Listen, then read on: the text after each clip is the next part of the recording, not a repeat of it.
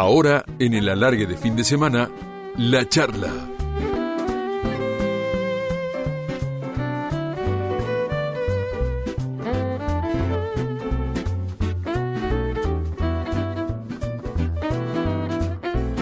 Y en Radio La Red vamos a charlar con Mauricio Cartún, dramaturgo, maestro de dramaturgia, director teatral, un imprescindible de la escena nacional. Imprescindible es aquel que se mejora para mejorar con su arte a los demás.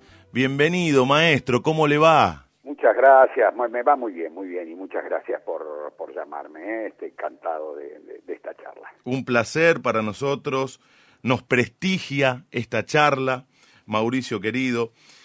¿Cómo lo trató la cuarentena? O, Eh. o, o mejor, ¿qué hizo un creativo como usted durante la cuarentena?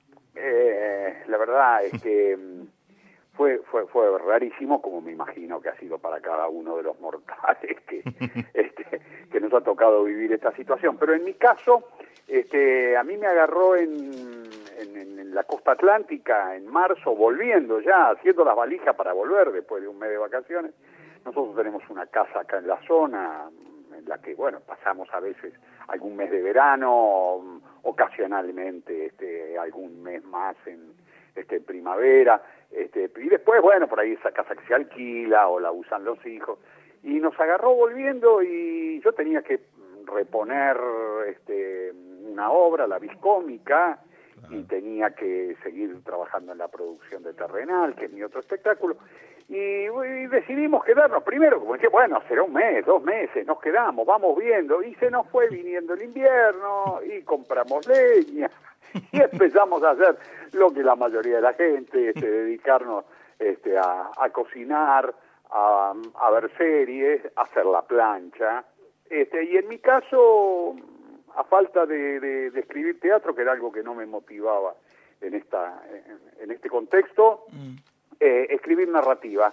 Escribir narrativa y hacer una cosa rara, escribir y, y, difundir por redes sociales, abrirlo, una escritura este, abierta a quien quiera leerlo, con la idea, por supuesto, de que en algún momento se transformará en un libro este, y el libro tomará un formato profesional. Pero mientras tanto, nada, abierto a la comunidad, hice ya este, dos, dos entregas, una, un folletín por entrega llamado Consuelo, y este ahora estoy en una, una saga humorística llamada Salo Solo. Y me imagino que también habrá seleccionado los micromonólogos de los monólogos de la peste, que tuve la suerte, y aprovecho para agradecérselo, para agradecerle esa selección, tuve la suerte de ir y pasar una noche de teatro muy linda el domingo, donde hay distintos actores y actrices que encarnan los personajes de esos micromonólogos, en los monólogos de la peste, en los que nos sentimos tan identificados todos aquellos que fuimos al teatro, porque realmente con una u otra situación en algún momento de la pandemia o de la cuarentena nos hemos cruzado y tengo entendido que entre 2.500 micromonólogos usted tuvo que elegir, seleccionar y quedaron esos 10 que hacen la obra que se puede ver los días domingos en el Centro Cultural Caras y Caretas. Me imagino que también lo ha hecho en este último tiempo. La verdad. Es que eh, eso fue, bueno, por supuesto, fue una feliz idea de la gente del, del, del Caras y Caretas, que, que tuvo un impulso verdaderamente saludable, y es no parar, este, no rendirse este, frente al cierre de las salas y pensar en actividades virtuales eh, compensatorias. Entonces apareció primero esto de decir, bueno, ¿y por qué no hacer un concurso de micromonólogos, elegir 10 con esto? Primero grabarlo. Por supuesto, al principio lo único que pensábamos era en el video, porque no sabíamos cuándo volvía la modalidad presencial. Mm. Pero también este, en las propias bases del concurso instalar ya la promesa de que si se podía, también se llevaba luego a, al escenario. Y se pudo hacer todo. Lo que nos desconcertó fue que, mm, que se presentaran tantos. E- Era absolutamente impensable. Yo imaginaba, imaginaba muchos, pero muchos para mí eran 300, 400, 500. Se presentaron 2.500. De manera que, por supuesto, tuvimos que postergar la fecha de, de expedición de, del resultado y yo me puse con una paciencia que creo que solo en cuarentena puedo encontrar. este, después de la cena, nos veíamos una serie, después morfábamos, yo me servía una copita de vino, me sentaba acá donde estoy ahora y le daba, qué sé yo, 50, 60. Son monólogos de una carilla, por lo tanto Claro. se leen con, con cierta rapidez. Claro, claro. Este, y así fui armando y después, bueno, por supuesto, se- después de la selección se armó algo que tenía que ver con que, que haya también cierta este, multiplicidad de enfoques, que haya humor, este, y se grabaron primero en video, por supuesto se convocaron actores y actores muy buenos. Muy buenos, Gustavo Garzón, Luis Siembrowski, María Oneto. Sí, la verdad. Y tantos otros. Sí, sí, Luis Campos. Este, También. ahí ahí se, se armó una cosa realmente este, espectacular. Hay grandes dramaturgos también y directores, Bernardo Capa, Juan Parodi, queridos amigos. Sí, sí, además esto de, de la participación profesional, Mm. este, digo, gente, gente realmente este, profesional que se comprometió, claro. que escribió y que mandó su material. Bueno, la verdad es que son, son esas cosas que, que eh, mira, hoy en, en- en- este, en, eh, justamente en otra radio que me entrevistaban a la mañana me preguntaban cosas positivas de, de la pandemia. Y yo decía, pues siempre vas a sacar algo positivo. Digo, mm, esto, por ejemplo, este, es algo positivo, es algo impensable, ponerse a armar este concurso, este, que funcione, que haya una participación tan grande y que termine, como decís vos, en un espectáculo que ya hizo las dos funciones de, de diciembre, pero que fueron la presentación de la temporada porque sigue en enero, por cierto. Exacto. Estamos escuchando al maestro Mauricio Cartún, dramaturgo, maestro de dramaturgia, un grande, verdaderamente, de la escena nacional, un creativo que nos sorprende todo el tiempo y que se reconstruye todo el tiempo. A partir de algo que dijo, querido maestro, esto de los monólogos de la peste, que en principio fueron pensados para el streaming a propósito de la pandemia. El teatro, entre tantas cosas, cumple una función social. Uno va al teatro para estar con gente. Y siendo a lo actoral, puntualmente, es una ceremonia de cuerpos presentes que obviamente no se pudo desarrollar en la pandemia. ¿Qué visión tiene del teatro vía streaming? ¿Es teatro? Eh, a ver, este, eh, eh, es- ese es, es un paliativo. Claro, claro, Eh, claro. No, no, efectivamente, digo, el teatro tiene una condición presencial, lo que, lo que se conoce como el convivio, la convivencia entre ese cuerpo creativo eh, arriba del escenario, creando en vivo Mm. eh, frente a los ojos del espectador que ve desarrollarse ante sí desplegarse ante sí el talento extraordinario del trabajo del actor. ¿no? El, trabajo del actor es, es una cosa milagrosa. eh, de- deja de serlo porque estamos tan acostumbrados a verlo. Cuando nacimos estaba allí. Pero si uno lo pone a pensar, lo que es el trabajo del actor, eh, hablo por supuesto de, de- de los buenos trabajos, ¿no? Bueno, también se pueden hacer mal.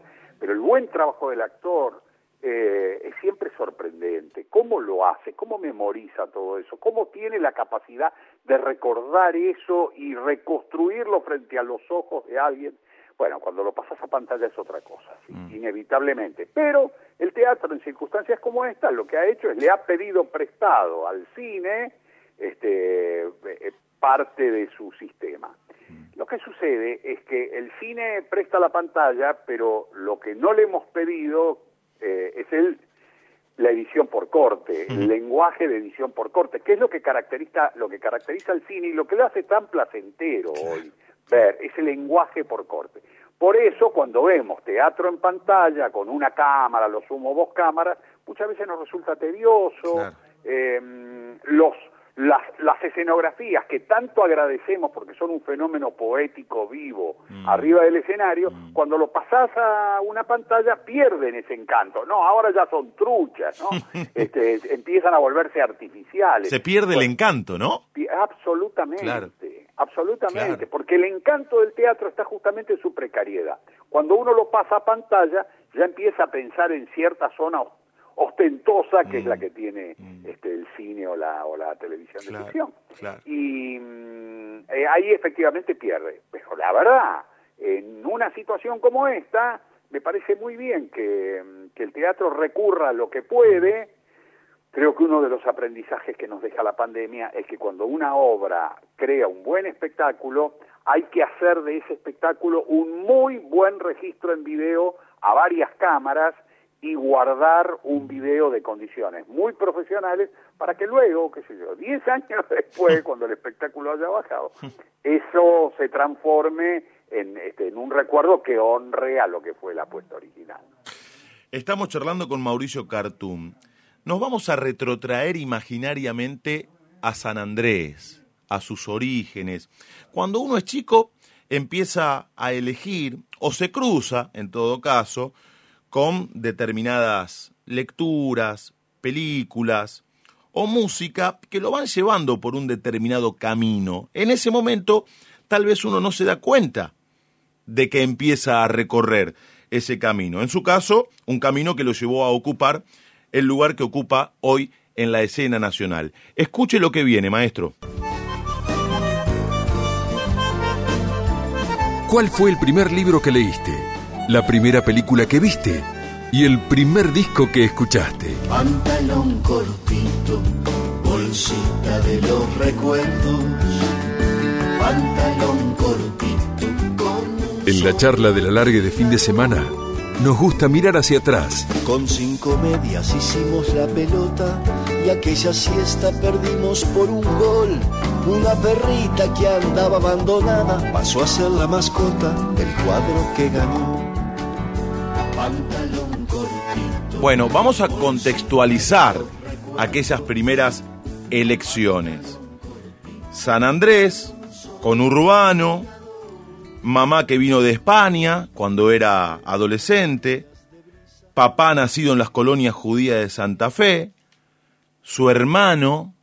Cuénteme un poco de aquello que en definitiva fue el origen, el comienzo de esta historia que estamos empezando a recorrer?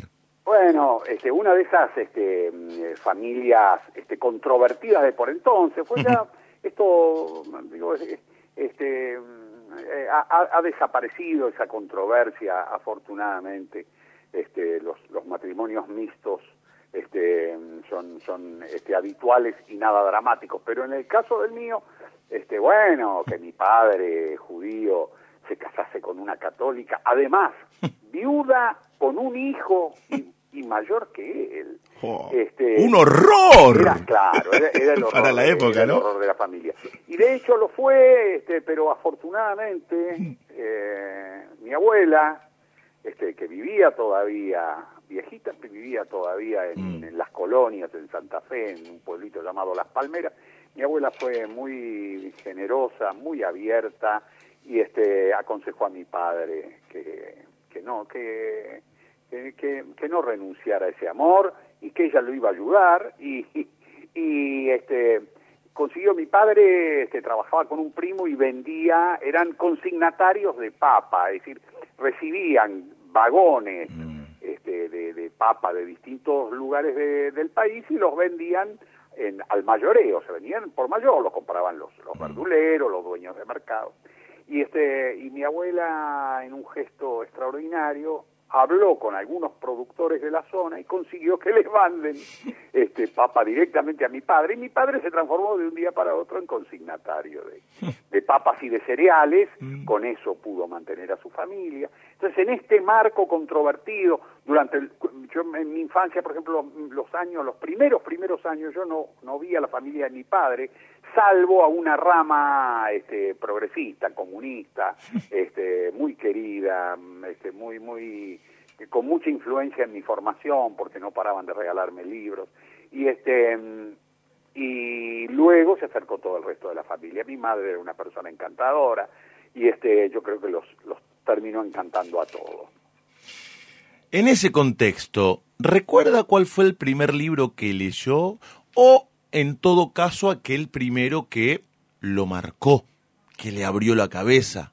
Eh, yo, yo recuerdo las dos cosas. Ah. Digo, el primero que leí, que era medio eh, raro, pero eh, algunos chicos hemos... eh, o eh, sé, que, sé que algunos otros chicos han pasado por el mismo fenómeno. Mi madre me leía todos los días un cuentito, que yo ya no recuerdo exactamente, sé que era conejín, pero no recuerdo exactamente cómo se llamaba. Y yo me lo aprendí de memoria. Entonces, parte del, eh, del espectáculo cuando venían visitas a mi casa es que yo agarraba el libro, tenía tres años, cuatro años, y entonces yo agarraba el libro y lo leía. En realidad yo no lo leía, yo lo actuaba, porque yo me lo sabía de memoria. Pero era la sorpresa de la familia, sí, pero ¿cómo puede leer también este chico? Eh, bueno, durante mucho tiempo esa engañifa, este, esa trampa, este, fue, fue parte de los ardides de la familia para hacerme pasar por intelectual. Eh, eh, ese fue el primero. Y luego, libros que me marcaron, sí, yo creo que uno de los libros, bueno, yo, leí, leí mucho Tarzán, leí mucho, le- leía la, la colección Robin Hood, todos esos libros, este, me, me, me, por supuesto, tuvieron que ver con mi formación. Pero libros así, sacudón, pero sacudón, eh, los de los de Quiroga. Oh, Horacio Quiroga. Este, los cuentos de la selva, Oh. Horacio Quiroga, claro. eh, yo recuerdo, pero además tengo una imagen muy vívida, estar en la cama matrimonial de mis padres, seguramente con alguna bronquitis, que era algo que caracterizó mi infancia, este, y entonces ahí metido, sin ir al colegio, seguramente la estufa de querosene prendida y abierta la ventana que daba al patiecito cerrado del PH en el que vivíamos, y, y leyendo eh, cuentos de la selva y teniendo una sensación perturbadora. Y es esto no es para chicos. Esto parece que es para chicos pero esto no es para chicos y con el tiempo por supuesto los releí hasta tuve el gusto de adaptar a teatro uno de esos cuentos Juan Darien y, me marcó me marcó me, me, me resultó muy este, como la sensación de hay una literatura que va mucho más allá de la colección Robin Hood. Con respecto al cine, le formulo la misma pregunta que con la literatura. ¿Cuál fue la primera película que vio? Me imagino que de San Andrés habrán venido para el centro, en esa liturgia familiar de los sábados, ¿o no? Usted Eh, dirá. iba, iba, la verdad eh, íbamos muchísimo al centro, Ah. va muchísimo, digo, íbamos una vez por mes, este, íbamos al centro y en el centro veíamos cine y veíamos teatro, ¿no? Yo, yo Ah. recuerdo mucho ver teatro con mis padres, este, ver eh, comedias españolas que le gustaban a mi madre o ver teatro de revistas que le gustaban a mi padre. Mm. Eh, pero del cine, eh, en San Martín había cuatro cines, el, el Ateneo, el Moreno, el Plaza, y en San Andrés había otro más, eh, el Cine América. Y yo iba mucho con mi madre y sobre todo en esas secciones, Día de Damas, que había tres películas. Yo no recuerdo cuál es la primera. Sí recuerdo películas, por ejemplo, recuerdo una película que vi cinco días seguidos. Opa. eh, y que además estaba en el colegio secundario y me hice la rata cinco días para ver esa película porque salía de verla y, y estaba como estaba emocionado. Una película absolutamente menor una película llamada Viva Las Vegas de Elvis Presley. Mm. pero se nota que en ese momento las hormonas empezaban a mandar todo. Y verán Margaret una pelirroja eh, las, las eh, las, las pelirrojas han sido una presencia perturbadora, pues, seguramente porque mi familia ha sido de, de una familia de mujeres pelirrojas, y ver a esa pelirroja bailar con Elvis Presley y esa música, eh, la identificación, ese gran fenómeno, no sentirme Elvis Presley. Eh, y recuerdo decir, bueno, no, salir y decir, bueno, no, mañana voy al colegio, mañana voy al colegio, mañana voy al colegio. Y empezar a caminar por la calle 3 de febrero hacia el colegio y decir, no, no, no, no, no, no, no, viva Las Vegas. Eh, y, y hasta el día de hoy la he vuelto a ver, me divierte, porque claro, la película tan menor, tan, tan superficial, y sin embargo cuando la vuelvo a ver, tengo el recuerdo todavía en la piel de, de, de aquella perturbación. Mm, mm. Y la primera música, estamos charlando con Mauricio Cartún, que llegó a sus oídos, me imagino que bajo el influjo de sus padres. Por Bah, supuesto, me imagino. me- me- mis padres Mm. eran, mis padres eran muy, eh, muy cantadores, no cantantes, Ah. no, no cantores en el sentido de, de que, de que lo hacían bien, sino eran cantadores, les encantaba cantar. Entusiastas. Ah, los viajes. Mi viejo tenía un Pontiac 47 que era una especie de nave Uh, qué lindo. de, transatlántico. Sí, sí. Entonces íbamos los tres, que se iba a Mar del Plata, que no sé, se tardaban en ese momento siete horas para llegar a Mar del Plata. Las siete horas eran cantadas. Se cantaba español, mi madre cantaba español, y yo recuerdo todavía canciones de mi madre. Mi padre cantaba mucho tango, y recuerdo los tangos de mi padre este, era, era, era muy lindo. Entonces, primero esas músicas, las músicas de la familia. Este, tengo en el puerto una barca en el, puer- en el puerto de Almería. No hay otra barca en el puerto más hermosa que la mía, cantaba mi madre. Y a mí me, me quedaron este, como, como esas canciones este, grabadas y tantas décadas después todavía sigo este, cada tanto tarareo y canto este, esas canciones. Y después, este, canciones que llegaban a mí, hablé hace un rato de mis tíos comunistas, mis tíos bolches, queridos, ¿no? mi tío Aarón y mi tía este, Aida, y me regalaban, naturalmente, literatura bolche, y me regalaban discos, discos de la, de la Guerra Civil Española, por Claro, ejemplo, que claro. todavía guardo en 78. Qué Y reliquia. Un disco, y un disco 78 también que escuché hasta rayarlo, que era la historia de Guillermo Tell Ah, contada, narrada por un actor, ahora hace unos días estaba intentando recordar quién es que lo, que lo narraba, debería buscarlo en Google, este, eh, narrada por, por este actor y con la música de la ópera Guillermo Tell atrás y con una parte que me hacía llorar cada vez que llegaba, ¿no? Este, cuando, cuando dispara este Guillermo Tell y acierta en la manzana que han puesto sobre la cabeza de su hijo, y el narrador decía, lindo tiro, gritó Gessler con una malvada sonrisa, y venía la música, la ráfaga, pero ¿qué hubiera pasado si herías a tu hijo?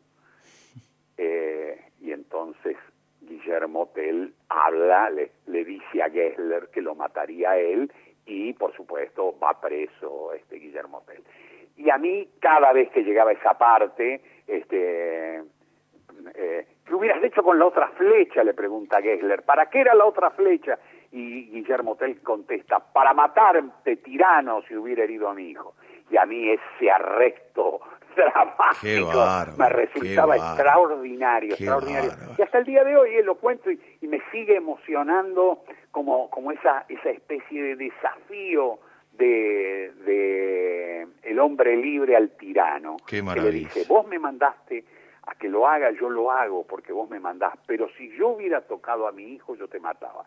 Y mm, este li- disco que recuerdo Mm, este, mm, co- como, como, el, como el disco que más escuché en mi infancia. Es maravilloso porque aquellos orígenes, de acuerdo a lo que usted nos cuenta, se ven reflejados en el transcurso de sus obras a medida que fue pasando el tiempo. Un par de veces usted mencionó a sus tíos comunistas y haciendo un repaso mental por algunas de sus obras, al menos las que yo vi, me detengo en Ala de Criados, donde los hechos transcurren en la semana trágica de 1919. La vis cómica, a la que usted hizo mención en el comienzo de la charla, que, entre otras cosas, entre otros temas, eh, aborda el vínculo entre el arte y el poder. O La suerte de la fea, donde hay mucho humor, pero mucho drama también, y se hace hincapié en la mujer en la sociedad machista. ¿Cuánto influyeron esos tíos comunistas en su compromiso? En su compromiso que se refleja en su arte, en sus creaciones. Mucho, mucho, porque, a ver, eh, porque no solamente eran militantes comunistas, sino que tenían una manera comunista de, vivir. Mi tío era médico y siempre recuerdo que parte del folclore familiar era eh, uy, tiene, tiene que ir la tía al consultorio para cobrar porque él no le cobraría a nadie. Y a mí eso fue parte del folclore infantil, ¿no? Ese tío que no le cobraría a nadie y, y, y la tía que decía, bueno, voy porque tenemos que vivir, porque tenemos tres hijos, este, y, ella era la que de alguna manera se encargaba de cobrar porque si no él no cobraba. Eh, o, por ejemplo, acompañarlos, llevarlos con el coche de mi padre hasta su casa y ellos bajarse a dos o tres cuadras, decían, y, y, papá me decía porque prefieren por seguridad que, que, nadie sepa la dirección exacta. Eso le daba también algo este, romántico a su militancia. Este, era un profesional, este, era un tipo amoroso, era un tipo talentoso y a la vez era un tipo comprometido con un pensamiento político. Mm. Eh, y yo muy rápido, ya en el colegio secundario, empecé, primero en la FEDE, justamente la Federación Juvenil Comunista, y este y después bueno un poco a la este, eh, a la corriente de la época fui pasando a los socialismos nacionales al peronismo este, al, al, este, fui parte de la juventud peronista en el 72 73 y eso de alguna manera ya también configuró todo mi pensamiento este eh, eh, pensamiento como como escritor no bueno es también uh -huh. parte de mi de, de, del contenido de mis obras, claro. Hay momentos en la vida en los que uno toma una determinación, o tal vez son varios momentos los que a uno lo llevan a decir, cuando es pibe, cuando es joven, quiero ser esto el día de mañana. Vamos a ver esta trasnoche de Radio La Red si hubo un momento o fueron varios los que hicieron que Mauricio Cartún diga yo quiero ser actor, porque tal vez muchos no lo sepan, pero él al principio actuó y ahora vamos a hablar de eso, o cuando decidió ser dramaturgo. A ver, escuchemos bien lo que viene ahora. Contame una historia distinta de todas, un lindo balurdo que invite a soñar. Contame una historia con gusto a otra cosa y en la piel del alba ponerle un disfraz. En la charla de la largue de fin de semana, contame parte de tu historia. ¿Cuál fue el momento en que decidiste ser quien sos?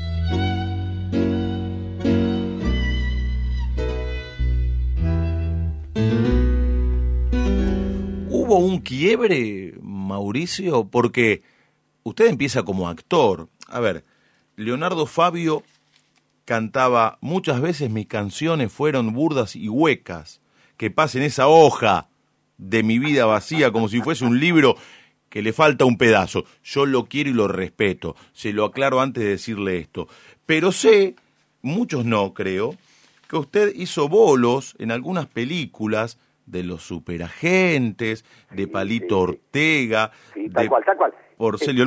No digo que usted quiera arrancar esa hoja como decía Leonardo Fabio en su canción, pero la verdad que llama la atención y muchos me imagino amigos de la larga de fin de semana de Radio La Red se deben estar sorprendiendo cuando me escuchan a mí contar esto. Sí, sí, sí, por cierto. Este, pero pero no fue no fue iniciático, no no no fueron mis inicios. En realidad mis inicios fueron como dramaturgo. Eh, Ah. A ver, yo se, lo, se los resumo. A ver.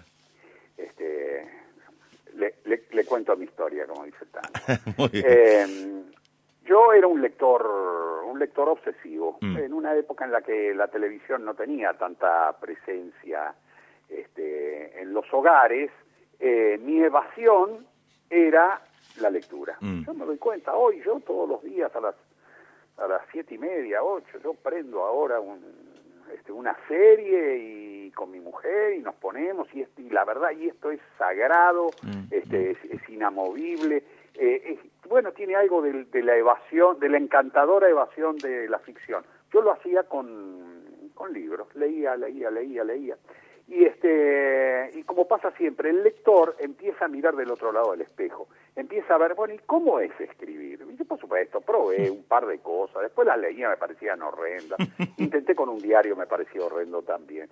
Pero luego, cuando terminé, no sé, estaba terminando el secundario y pensaba en qué, qué hacer. En ese momento me encontré este, escribiendo algunos cuentos Eh, una cosa medio medio curiosa. Tenía Mm. una novia que tenía máquina de escribir, yo no tenía. y ella era había estudiado dactilografía y tenía una hermosa máquina de escribir. Entonces ella me decía, tráemelos escritos a mano y, y yo te los paso. Y entonces para mí eso era como era era como publicar, ¿no? Verlos en, en letra imprenta. Y, y así fui, escribí un par de cuentos un día. mm, eh, escribí mucho durante el colegio secundario, yo era un muy mal, muy mal eh, este, alumno y entonces aprovechaba los horarios de las clases que no me interesaban y escribía, escribía, escribía cuentos. Un día encontré un concurso, lo presenté, presenté un cuento, yo tenía 20 años y no había terminado todavía el secundario, me costaba mucho y gané ese concurso. Y eso fue para mí notable. Fue, eh, ese fue el momento en el que yo sentí algo, Ah. en- eh, como una especie de mano en el hombro que me decía, es para acá, es para acá. A ver, si a los 20 años todavía no pudiste terminar el secundario, estaba trabajando en el mercado de abasto, mi padre había muerto, nos había dejado a mi hermano y a mí el puesto en el mercado. Me levantaba todos los días a las 3. Usted todavía seguía viviendo en San Andrés. Vivía, vivía todavía en sí, en ese momento Ah. en San Martín. Habíamos- En San Martín. Nos habíamos mudado de San Andrés a. San Martín. Cerquita. 10 cuadras. Eh, y la verdad es que eso fue una especie de... Ganar ese concurso fue una especie de... A ver, eh, designio, ¿no? Se está, eh, hay que ir para este lado. Si yo no, no sé para dónde, pero si yo a los 20 años puedo ganar un concurso donde participan escritores adultos y alguien ha valorado esto, que son las primeras cosas que yo escribo, bueno, pues si sigo haciéndolo, lo haré mejor.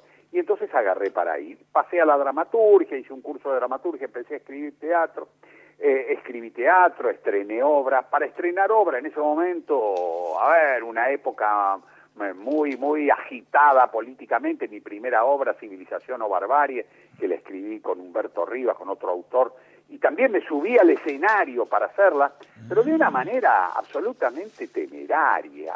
Yo había hecho un curso de actuación con Augusto Boal, con un maestro brasilero, pero el curso lo había hecho no porque quería actuar, de hecho me moría de vergüenza en actuar, sino porque quería ver las técnicas de este tipo, que era un artista que a mí me fascinaba. Él me fascinaba como dramaturgo y como director, pero no daba clase de dramaturgia, daba clase de actuación. Así que me metí, actué, terminé subiéndome al escenario de una manera, insisto, definitivamente temeraria. Y luego tuve... Este, Usted, usted fue parte del grupo Cumpa. yo Hacían claro, creaciones colectivas. Exactamente, hacíamos, hacíamos creaciones.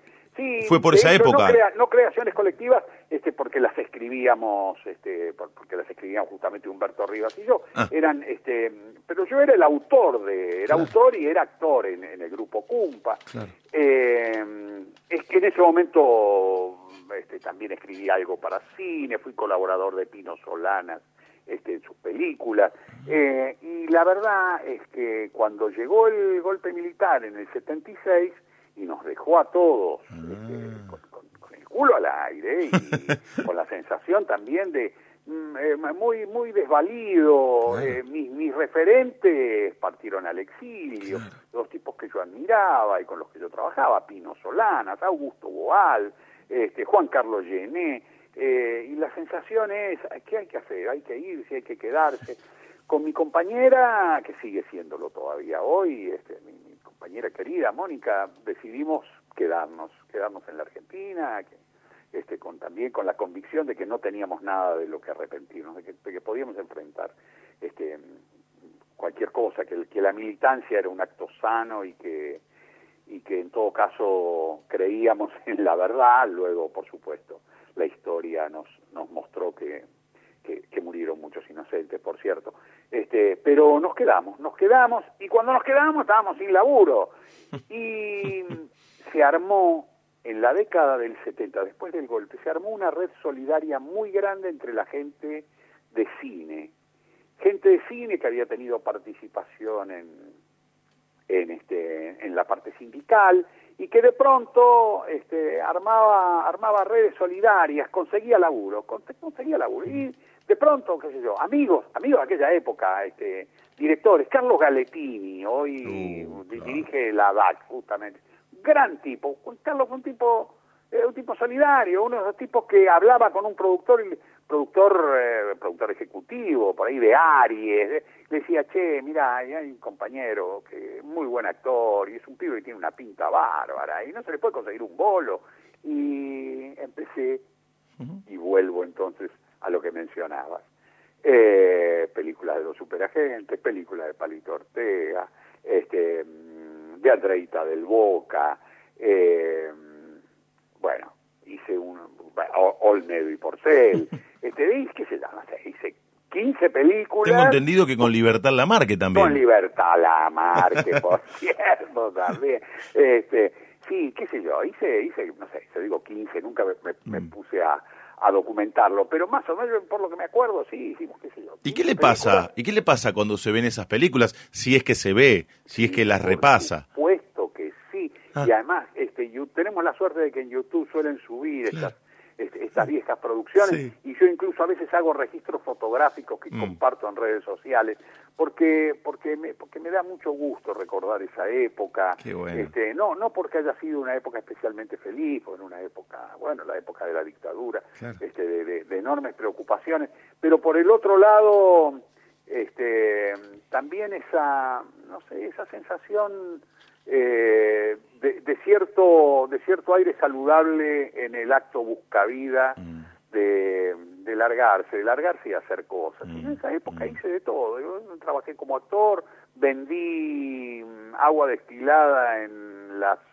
este, estaciones de servicio, vendí electrodos de soldadura eléctrica, vendí herramientas eléctricas.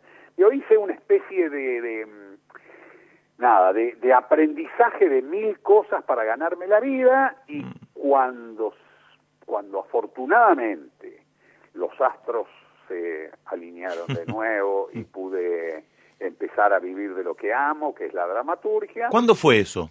Bueno, eso fue, habían nacido ya mis hijos, mis hijos nacieron en 82, 83, eso fue en el 85. Se habían nacido Luciana y Julián. Luciana y Julián, que están, están hoy acá con... Hacía 10 meses que no nos veíamos, hace dos días que vinieron a visitarnos y están aquí para quedarse en, las fiestas, estamos en un, en un reencuentro muy amoroso. Y nosotros jorobando. No, no, no, no, no, no, no nada que ver, no, no, no, es, es, es, parte de la alegría también el no estar, el, el romper el mm. encierro también con charlas como esta. Y este, habían nacido ellos, yo tenía un, pequeño emprendimiento de venta de artículos de soldadura y este y empecé a sentir el agobio, ¿no? El agobio, el agobio, la sensación de, bueno, si yo me meto en esto, soy un laburante muy obsesivo, yo me voy a meter en esto, no voy a salir.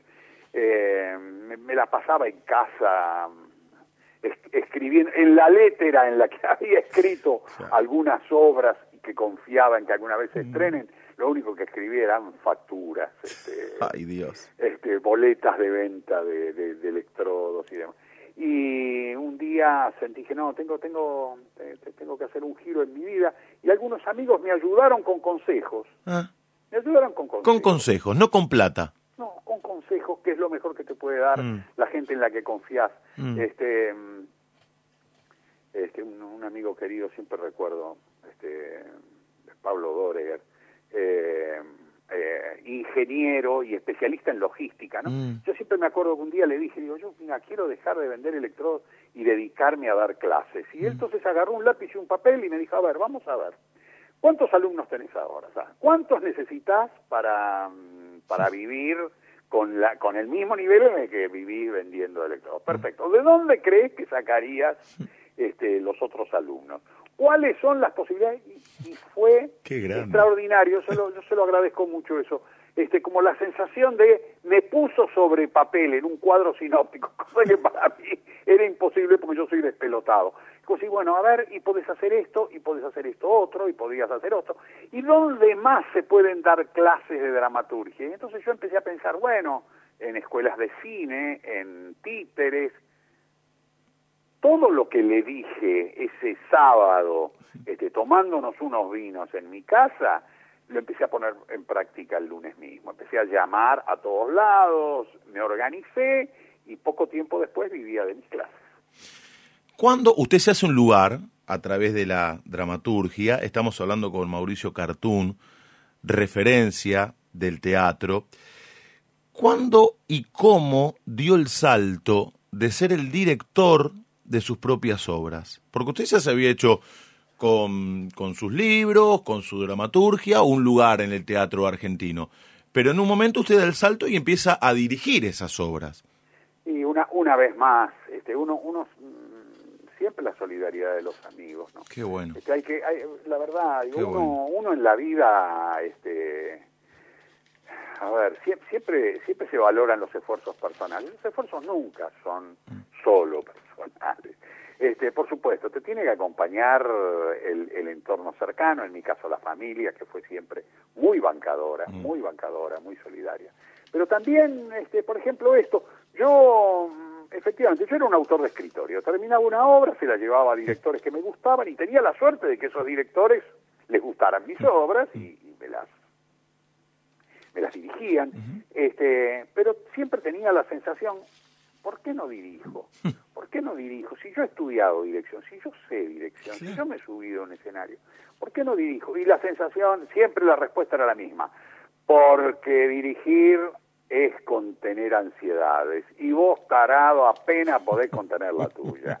Esa es la verdad. Es buena la frase. No sé si es cierta, entendería que no por lo que vino después, pero No, sí, dirigir es contener ansiedades. es contener ansiedades y yo soy un ansioso este soy un ansioso irrecuperable.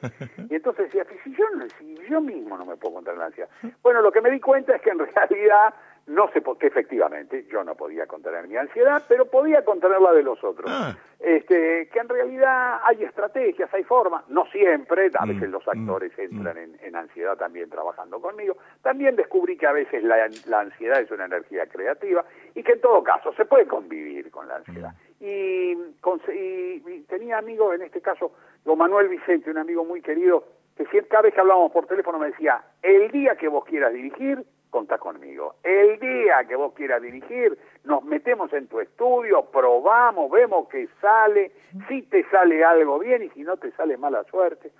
Terminé de escribir una obra, La Madonita, Ah. y mm, sentí, hay un personaje que es perfecto para Manuel. Sí, sí, sí. Se la vi, se la vi un poco como, y Manuel me dijo, bueno, listo, cuando vos quieras, cuando vos quieras, completemos el equipo, completemos el elenco. Lo completamos, vino Roberto Castro, un actor excelente, vino Verónica Piallo, y con eso armamos el trío y nos pusimos a ensayar en mi estudio, un poco con la idea de no sé dónde, a lo mejor lo estreno acá en el estudio, decía, era, el estudio entraban 30 personas, y por ahí lo estreno acá, no sé, meses y meses y meses. Un día viene Roberto Castro y me dice, che, me crucé con Kibe Stife, el director por entonces del Teatro San Martín. Me preguntó en qué andaba y le conté y me dijo, mañana mismo me traen esa obra, yo la estreno. y a mí me agarró como una especie de cagazo, este, ¿no? Como decir, pero no, ya vos te parece esto para el San Martín, ¿por qué no? ¿Qué pasa? ¿Por qué no la vas a estrenar en el San Martín? Hace ocho meses que estamos ensayando.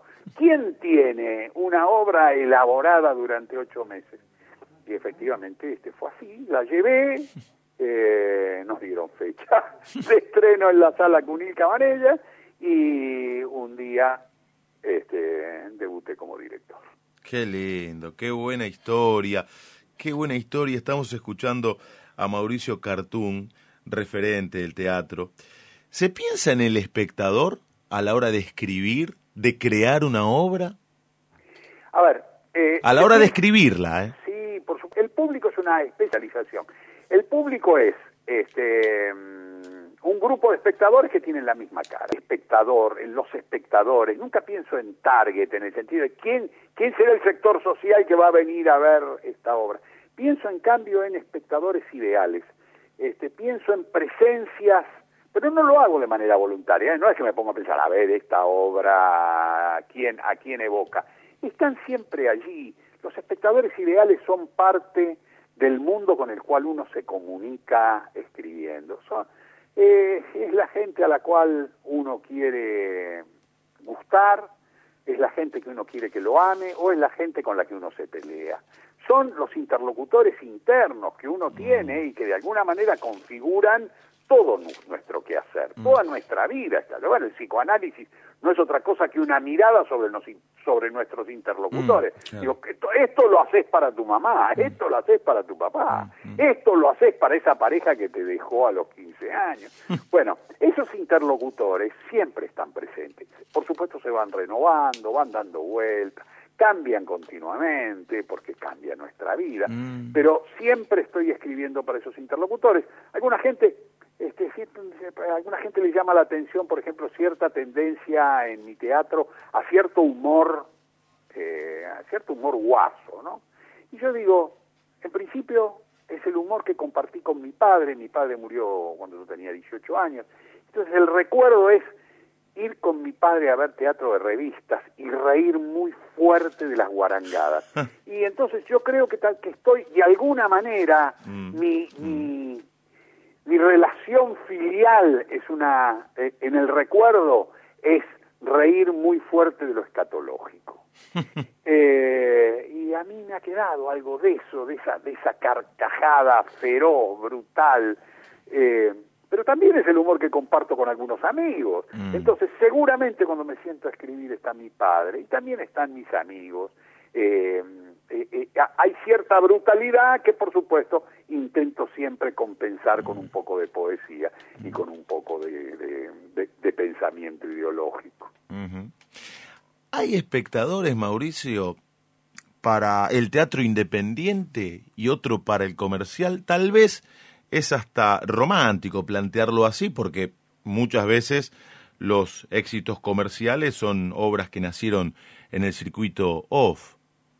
Sí, eh, a veces, por supuesto, digo, no, no, no están tabicados, ¿no? Ah. Se cruzan. Ah. Pero, pero hay un público que caracteriza al teatro independiente, al, al- al teatro off, al, al teatro alternativo, como, como gustamos Mm, llamarlo, mm. y este y hay otro, el teatro comercial, este que busca más la presencia de figuras, que, que bueno, que además tiene el poder adquisitivo para pagarlo. Este, también hay un público de teatro oficial que gusta de las Claro. propuestas más culturales a valores accesibles.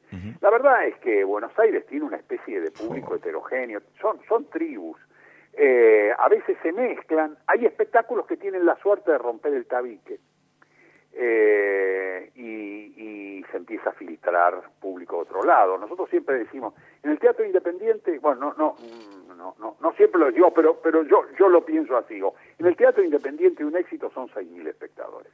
Los 6.000 espectadores te permiten eh, que, un- que un espectáculo esté en cartel en un buen tiempo, este, que, que hagan este, unas cuantas funciones, este, eh, son 100 funciones de 60, de 60 espectadores. ¿no? Eh, y eso es un éxito en el teatro. Ahora, a veces tenés la suerte de que estalla el tabique y pasa, que yo, a mí me ha pasado en prácticamente en todas mis obras, digo, el niño argentino tuvo 25.000 espectadores, a la he criado 33.000 espectadores, y Terrenal, mi última obra, iba ya por los, uy, Increíble, no increíble. sé, ya no, ya no me acuerdo, no, ya no me acuerdo después de un año, pero... La fui a ver en el querido Teatro del Pueblo. te Claro. Dos claro, veces fui. supuesto. Pero ya andaba en los, los 70, 80 mil espectadores. Quiere decir, eh, estalla ese tabique y empieza a venir gente de otros circuitos. Ah, Eh, es- eso es lo que Claro, eso es lo que uno espera. claro, claro, uno lo que uno espera justamente es que es que es que eso estalle y, y aparezca el otro público, ¿no? Estamos hablando con Mauricio Cartún en la trasnoche de Radio La Red, en el alargue de fin de semana, dramaturgo, director teatral, un hombre que emociona con lo que hace, con su compromiso y con su arte. Hoy vamos a saber si se emociona o con qué se emociona el hombre que emociona a los demás. ¿Con qué se emocionan quienes nos emocionan? En la charla Marcas en el Alma.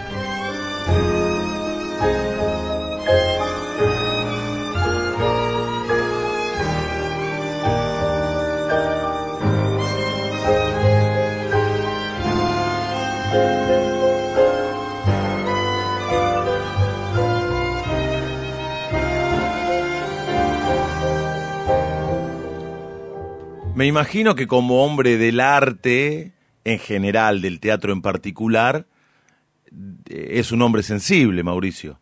Bueno, sí, eh, es inevitable, digo, eh, sensible y este y en mi en mi caso y sin ningún pudor sensiblero también. Ujú. Y este mm, bueno, uno busca justamente este esas emociones y puede disfrutarlas. Y es muy muy hermoso disfrutarlas en el arte, ¿no? Este tener justamente ese esa posibilidad de encontrar en el arte la, la, la posibilidad de emoción. Yo mm, la, la, la busco en las ficciones, la busco en las series, la busco en las películas.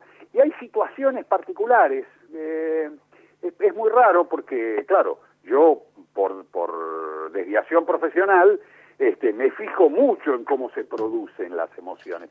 Y, por ejemplo, me doy cuenta que en mi caso hay eh, algunas situaciones que cuando aparecen en, en una ficción, en una película, este, me conmueven mucho. Por ejemplo, la presencia de un padre, de un, un padre con un hijo varón, este, solos, solos, digo, sin, sin madre. Como una especie, que, que no ha sido mi caso, porque al revés, digo, mi- murió mi padre y yo quedé viviendo con mi madre, pero digo, hay algo como una especie de matriz este, emotiva que, este, que, que en mi caso siempre es infalible, digamos. Cuando aparecen ese tipo de películas y demás, yo sé que me va a pegar bajo y, y que, y que me voy a rendir a, este, a, a la emoción. Recién hablaba de lo que a usted lo nutre para luego escribir y nos contaba de su infancia, de los libros, de vivencia, la literatura. ¿Qué otras cosas por afuera del teatro le sirven para aplicarlas al teatro posteriormente? Eh, uno, uno aprende, yo creo que el artista aprende rápidamente que, mm, que hay que alimentarse de todo. Digo que mi, mi mamá tenía una frase este, muy de, de inmigrante, mi mamá siempre decía, todo es vitamina. Digo, cualquier cosa, no, es, todo es vitamina, Es todo buena, ¿eh? alimenta. Es muy buena. Y nosotros como artistas Mm. sabemos que todo es vitamina. Yo de todo saco algo, de todo saco algo. Qué bueno. Eh, y sé que no debo buscarlo necesariamente en la literatura, no debo buscarlo en, en zonas prestigiadas, que lo tengo que buscar, eh, que los alrededores son poéticos, que los alrededores son poéticos. Este, mira, eh, hoy eh, iba- yo no uso teléfono celular, no lo usé nunca y, y no, no, sé, no sé usarlo. Este, pero, pero por ejemplo veo y me divierte mucho ver a mi mujer cuando hace consultas de voz al teléfono, ¿no? Cuando le pregunta a Google algo. A Mónica, a Eh, su claro, mujer. Mónica, por ejemplo, eh, claro, cualquier cosa quiere averiguar y, y le pregunta, y, le pregunta con seriedad, y una voz del otro lado le responde con seriedad, que es una especie de disparate tecnológico. Eh, y entonces, hoy, hoy empecé, eh, eh, empecé a pensar en eso, y empecé a pensar en un tipo que está tan solo que le pone nombre a la señora de Google y que le pone nombre y que cada tanto le hace preguntas, este, porque es la manera de conversar con alguien. Yo sí, ¿de dónde salió eso? ¿Qué sé yo? Salió de una cosa que para mí es, es rara, porque obviamente pues yo no uso teléfono celular, pero que es un acto vulgar, es un acto cotidiano. Bueno, es ahí donde uno se nutre. Mirando poéticamente la realidad, uno descubre que aún las zonas más vulgares de la realidad son poetizables. Qué bueno. ¿Es futbolero, Mauricio? No, no lo soy por reacción, porque mi padre era muy futbolero, muy futbolero. Me llevaba, mi viejo me llevaba a la tribuna de Boca, mi viejo era de Boca, y yo creo que por una de esas cosas de rebeldía incomprensible fui de River. Mi, mi hermano era de River, y entonces yo creo que también hice como una especie de alianza fraternal, ¿no? Ahora, para mi viejo, fanático de Boca, que iba todos los domingos a tener dos hijos de River, entonces me llevaba a la tribuna. Y yo sabía que a mi viejo había algunas cosas con las cuales este, yo ganaba su simpatía. Este, por ejemplo, saber las formaciones, ¿no? La- eh, Boca en el 58, Musimesi, Colman, Otero, Lombardo, Mauriño y Pecia, Barrio, eh, Bayoco, Borelo, me está faltando ahí dos, y Marcarián, y director Oh. técnico Ernesto Lazzati. Yo le recitaba esto a mi viejo y mi viejo me amaba, ¿no? pero la verdad es que eh, creo que en esa, en esa dualidad de ser de equipos diferentes, este, nunca terminé de engancharme. Lo acompañé a mi viejo, le gustaba jugar al fútbol, iba, iba, iba, iba a cancha grande, además jugaba y yo lo acompañaba. Este, me gustaba acompañarlo y mirar cómo jugaba, pero nunca terminé, por supuesto, veo a la selección, veo los grandes partidos, pero no tengo este, una, una presencia cotidiana este, en la información futbolística. Mm. Largo recorrido, se fue abriendo paso a través de talento, pero de mucho sacrificio también. Esta pregunta, usted se crió en San Andrés y en San Martín, la debe haber escuchado muchas veces porque en los barrios se hace para provocar, para ningunear al otro. Nosotros la vamos a hacer desde otro lugar, para que sirva de disparador a la respuesta que se viene. Escuche con atención, maestro. La propuesta te alarma, seguí con este presente o si querés, simplemente atrévete un paso al frente y dale, empezar. ¿Y vos? ¿A quién le ganaste? ¿A quién le ganó Mauricio Cartún? Eh, a Mauricio Cartún. Este, el, el, peor enemigo de uno mismo siempre es uno mismo. Este, a ver, el, el, los límites son los de uno. Digo, uno lo pone en otros, uno pone, este, uno, uno pone en competencia las cosas este, pero la verdad es que cuando pasan los años y uno llega a cierta edad, lo que se da cuenta es que con quien con quien compite uno es justamente con el con el negativo, ¿no? El negativo interno, este, el que se deja vencer, este, el que, el negador, eh, eh, el que se entrega, y que frente a eso aparece siempre otro, eh, el, que lucha. Y, el que lucha a veces gana y a veces pierde. Mm.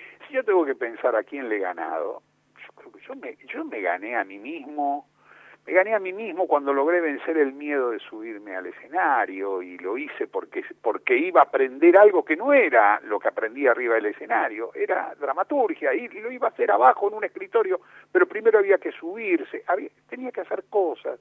Eh, cuando dejé de vender electrodos y me iba bien y de pronto decir, vale la pena dar un giro en la vida porque tenés la ilusión este, romántica de que querés vivir de, del arte.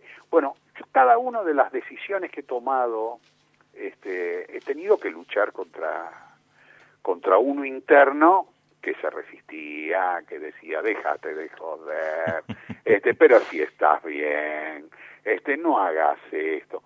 Y yo creo que a veces le he ganado. Por supuesto, hay otras que no contaré que me ha ganado él. ¿Qué le pasa a usted cuando lo ve a Julián, a su hijo, ser el referente, la voz de una banda de culto como El Cuelgue? Muchos amigos me eh, dijeron cuando yo les conté que iba a hablar con usted, preguntale por la banda, por El Cuelgue. ¿Qué es lo que le pasa como artista y como papá? Me da, me da mucha alegría, me da, me da mucha alegría.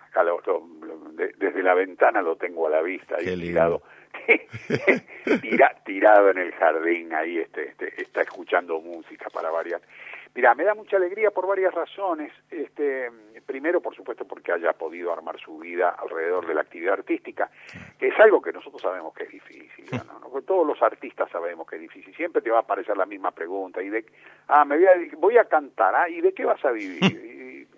y, yo creo que yo también incluso se la hice una vez este, cuando él me habló de dejar, él también trabajó durante mucho tiempo en una productora y un día vino y me dijo, no, no, voy a dejar la productora porque me quiero dedicar a lo mío. Y sí, pero ¿y de qué vas a vivir? Y de pronto se organizó y vive y hace humor también y tiene un grupo de humor y trabaja como actor y mm, a mí me da mucha alegría y este me da alegría además que lo haga de una manera tan heterogénea como lo hace justamente haciendo actuando haciendo humor y cantando es lo que en casa llamaríamos el artista de varieté. el artista de varieté. El, el artista de varieté, que, es, que en mi caso además es este, son personajes siempre muy admirados porque me gusta mucho el género, pero es justamente el artista que no se la cree, el artista que sabe que tiene que hacer de todo. Y bueno, creo que este, de una manera, hoy hablábamos, hoy en el almuerzo hablábamos de esto, ¿sí? sí, bueno, y este año, y este año que viene, ¿y qué vas a hacer? Y no sabemos, no, no, no lo sé yo y no lo sabe él, pero también con la sensación de, bueno, algo, algo de todo lo que hace, Mm. este seguro va a salir. ¿no? Sale una película, sale una publicidad, este, sale un show eh, o, o- o sale una presentación o una gira con, con el cuelgue. De a poco se empieza a, a flexibilizar, por suerte, la actividad teatral, muy lenta, progresiva, paulatinamente. Recién en el comienzo de la charla, eh, usted nos dijo de la vis cómica y de terrenal. Imagino que serán las primeras reposiciones de sus obras, ¿no? Claro. En, en principio, a ver, sí, perdón, te interrumpí. No, no, eso. Eh, a ver, eh, en principio terrenal, eh, el, el problema que hay ahora con las reposiciones es que arriba del escenario también hay que tener, Claro. este, mantener la distancia. Cuidado, claro. Entonces hay puestas que no se pueden hacer, Claro. que, que resulta muy difícil. Pero, por ejemplo, terrenal es más fácil, entonces ya empezamos a pensar, eh, nos, nos pusimos una meta, Mm. es abril, como para empezar a pensar en hacer esto.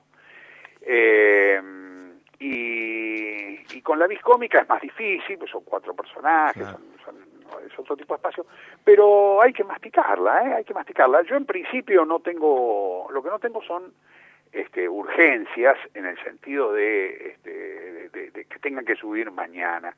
Y Yo sé que son espectáculos que están montados, que son sólidos, que han tenido mucha demanda de, de- de público y que por lo tanto uno los puede estrenar en buenas condiciones. Bueno, habrá que gastar unos mangos este, en, en publicidad, en promoción, como hacemos siempre, para que la gente se entere que estás ahí.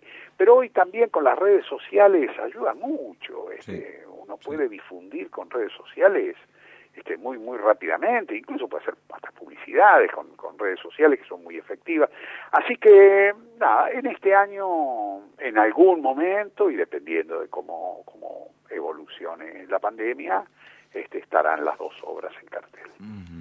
Este año que viene, claro, Sí, claro, claro, el 2021. en el 2020. Eh, eh, ¿El arte se puede reflejar sin compromiso ideológico?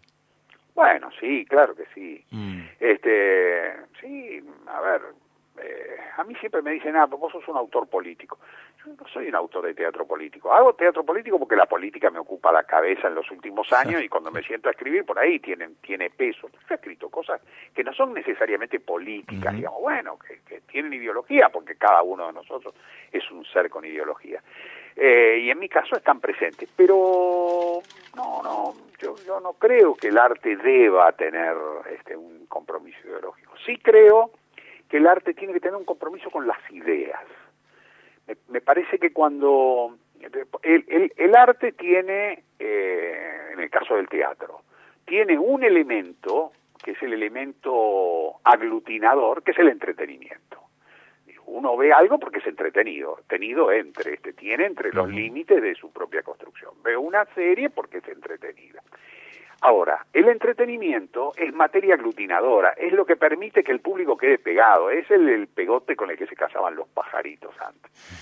Eh, pero después, cuando está ahí, cuando está inmovilizado, hay algo que caracteriza al, al arte al arte grande, al, al arte trascendente, que es ir más allá del entretenimiento. Digo, no alcanza con cazar al pajarito. El, el tema es qué haces con el pajarito cuando lo tenés cazado. Y entonces, ahí es donde empieza algo muy poderoso en términos de, de, de fenomenología de, del arte, que es la construcción de una idea. En el teatro lo llamamos idea-teatro una obra que construye una idea, pero no una idea política, no la idea de un partido, no una idea incluso, no una idea contemporánea, una idea, una idea sobre la vida, una idea sobre la realidad, una idea sobre la familia, sobre las relaciones amorosas, pero una idea, entender que el arte es una forma analógica del pensamiento. Entonces no pienso en un compromiso ideológico en términos de política, pienso en un compromiso de ideas. Qué buena frase. Pienso en un compromiso de ideas. Maestro, gracias por la charla, por este tiempo, por su compromiso y por su arte que nos mejora la vida. Al contrario, muchas gracias a ustedes, fue muy grato hablar contigo. ¿eh? Igualmente, y nuestros oyentes agradecidos. Gran abrazo y que empiece muy bien el 2021 y que pueda seguir creando para deleite de todos nosotros, que tanto lo admiramos y lo queremos. Gracias, gracias y igualmente para vos. ¿eh? Mauricio Cartún, maestro de nuestro teatro, ha pasado por el alargue de fin de semana de Radio La Red. Tengo yo un barco velero en el muelle de Almería. No hay en el puerto otra barca más bonita que la mía. Tengo un amor que me espera al arribar mi velero. De tu cariño y mi barco yo no envidio el mundo entero. Mi barco velero, mi barco velero como una paloma blanca cruza el mar. Siempre ligero, mi amor y mi barco son